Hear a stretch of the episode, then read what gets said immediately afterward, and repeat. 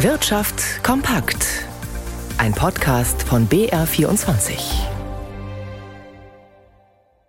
Im Studio Stefan Lina. Es ist noch gar nicht so lange her, da dominierte der Dieselantrieb die Zulassungsstatistiken und das nicht nur in Deutschland, sondern auch in den meisten Ländern Europas.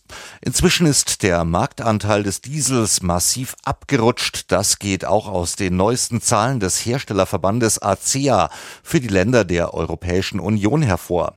Demnach wurden im Juni EU-weit erstmals mehr E-Autos als Diesel neu zugelassen. Stefan Überbach hat sich die Zahlen genauer angesehen. Der Trend setzt sich fort. Es geht weg vom Verbrenner. Nach Angaben des Europäischen Branchenverbandes ACEA hat im vergangenen Monat jedes zweite verkaufte Auto in der EU einen sogenannten alternativen Antrieb. Aktuell sind vor allem batteriegetriebene Elektroautos gefragt. Ihr Marktanteil bei Neufahrzeugen ist im Juni auf rund 15 Prozent gestiegen und hat damit zum ersten Mal den Diesel überholt. Verkauft wurden rund 160.000 Stück, 66 Prozent mehr als als vor einem Jahr. Bei den Hybriden wurden 254.000 Neuzulassungen registriert. Das ist ein Plus von mehr als 30 Prozent. Bei den Plug-in-Hybriden dagegen verzeichnet die Branche einen leichten Rückgang. Insgesamt geht es auf dem europäischen Automarkt seit inzwischen elf Monaten bergauf. Für den Juni melden die Hersteller eine Million verkaufte Neufahrzeuge, ein Anstieg von knapp 18 Prozent. Laut ACEA ist das ein Hinweis darauf, dass sich die Industrie allmählich von den Corona-Folgen erholt erholt. Von den Verkaufszahlen der Vor-Corona-Zeit ist die Branche aber immer noch weit entfernt. Die Anspannung auf dem deutschen Arbeitsmarkt wegen des Mangels an Personal ist dreimal größer als noch 2010. Das ist das Ergebnis einer neuen Studie des Nürnberger Instituts für Arbeitsmarkt und Berufsforschung kurz IAB. Im Jahr 2010 habe es lediglich 0,17 offene Stellen pro arbeitssuchender Person gegeben.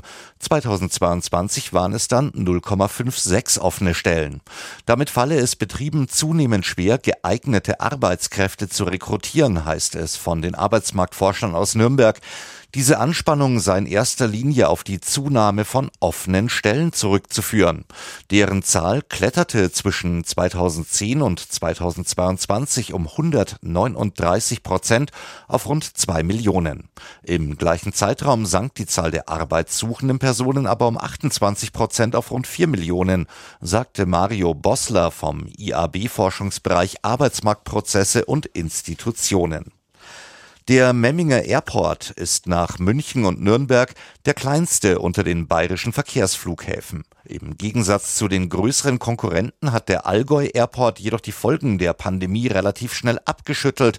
So meldeten die Betreiber bei der heutigen Jahrespressekonferenz Rekordzahlen und kündigten einen Ausbau an. Florian Regensburger war dabei.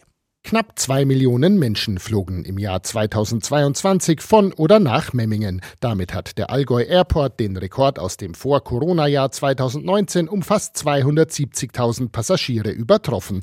Auch seien im letzten Jahr rund 90 neue Arbeitsplätze bei der Flughafen GmbH und der Tochtergesellschaft Allgate entstanden, so Flughafengeschäftsführer Ralf Schmid. Der Aufsichtsratsvorsitzende und schwäbische IHK-Präsident Gerhard Pfeiffer sieht auch den Schwerpunkt auf Osteuropa-Flügen als Grund für den Höhenflug. Die Unternehmen aus der Region nutzten diese Verbindungen stark, weil sie dort in den vergangenen Jahren viel investiert hätten. Auch kämen zahlreiche Arbeitskräfte aus Osteuropa über Memmingen in die Region. Weil der Flughafen sich bereits Kapazitätsgrenzen nähert, soll weiter investiert werden. Acht bis zehn Millionen Euro wolle man in den kommenden drei Jahren für den Ausbau des Terminals, ein Parkhaus sowie eine Vergrößerung der Start- und Landebahn ausgeben. Tata, der Mutterkonzern des britischen Autobauers Jaguar Land Rover, will im Westen Englands investieren. Das Unternehmen will dort nach eigenen Angaben eine große Batteriefabrik für E-Autos bauen. Ursprünglich war für das Milliardenprojekt ein Standort in Spanien im Gespräch gewesen. Wie der indische Konzern nun ankündigte, soll die sogenannte Giga Factory künftig Batterien mit einer Speicherkapazität von insgesamt 40 Gigawatt pro Jahr produzieren, Dafür will der Konzern mehr als 4 Milliarden Pfund in die Hand nehmen, das sind umgerechnet 4,6 Milliarden Euro. Die Produktion soll bereits im Jahr 2026 aufgenommen werden. Und heute natürlich das große Wirtschaftsthema, der jüngste Paukenschlag im Wirecard-Prozess, die Wortmeldung des flüchtigen Jan Marschalek. Rigobert Kaiser in unserem Börsenstudio, ist es denn auch Gesprächsstoff am Aktienmarkt und gibt's denn diese Aktie, also Wirecard, überhaupt noch? Ja, das muss ich ehrlich gestehen. Ich habe das auch nicht mehr gewusst, aber ich habe es gerade eben mal nachgeguckt. Tatsächlich, die Wirecard-Aktie wird an den Börsen noch gehandelt, an einer einzigen Börse. Alle anderen haben das Papier natürlich schon längst vom Kurszettel genommen in Hamburg.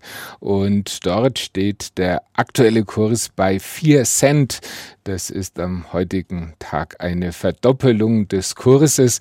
Insgesamt hat die Aktie eine Marktkapitalisierung von drei Millionen Euro und es gibt auch noch tatsächlich einen Chatroom, in dem darüber diskutiert wird über die Wirecard-Aktie. Aber das ist dann schon wirklich eher Abteilungsskurriles aus der deutschen Börsengeschichte. Eigentlich ist es ja ein tief trauriges Kapitel, wenn man sich überlegt, dass die Wirecard-Aktie im Jahr 2018, also bevor diese ganze Schieflage aufkam, die Aktie noch 16 Milliarden Euro an der Börse wert war, Kurse von fast 200 Euro bezahlt wurden und jetzt liegt man in Hamburg bei 4 Cent. Das nennt man gnadenlos Totalverlust an der Börse. Damit aber jetzt zum ernsten Teil.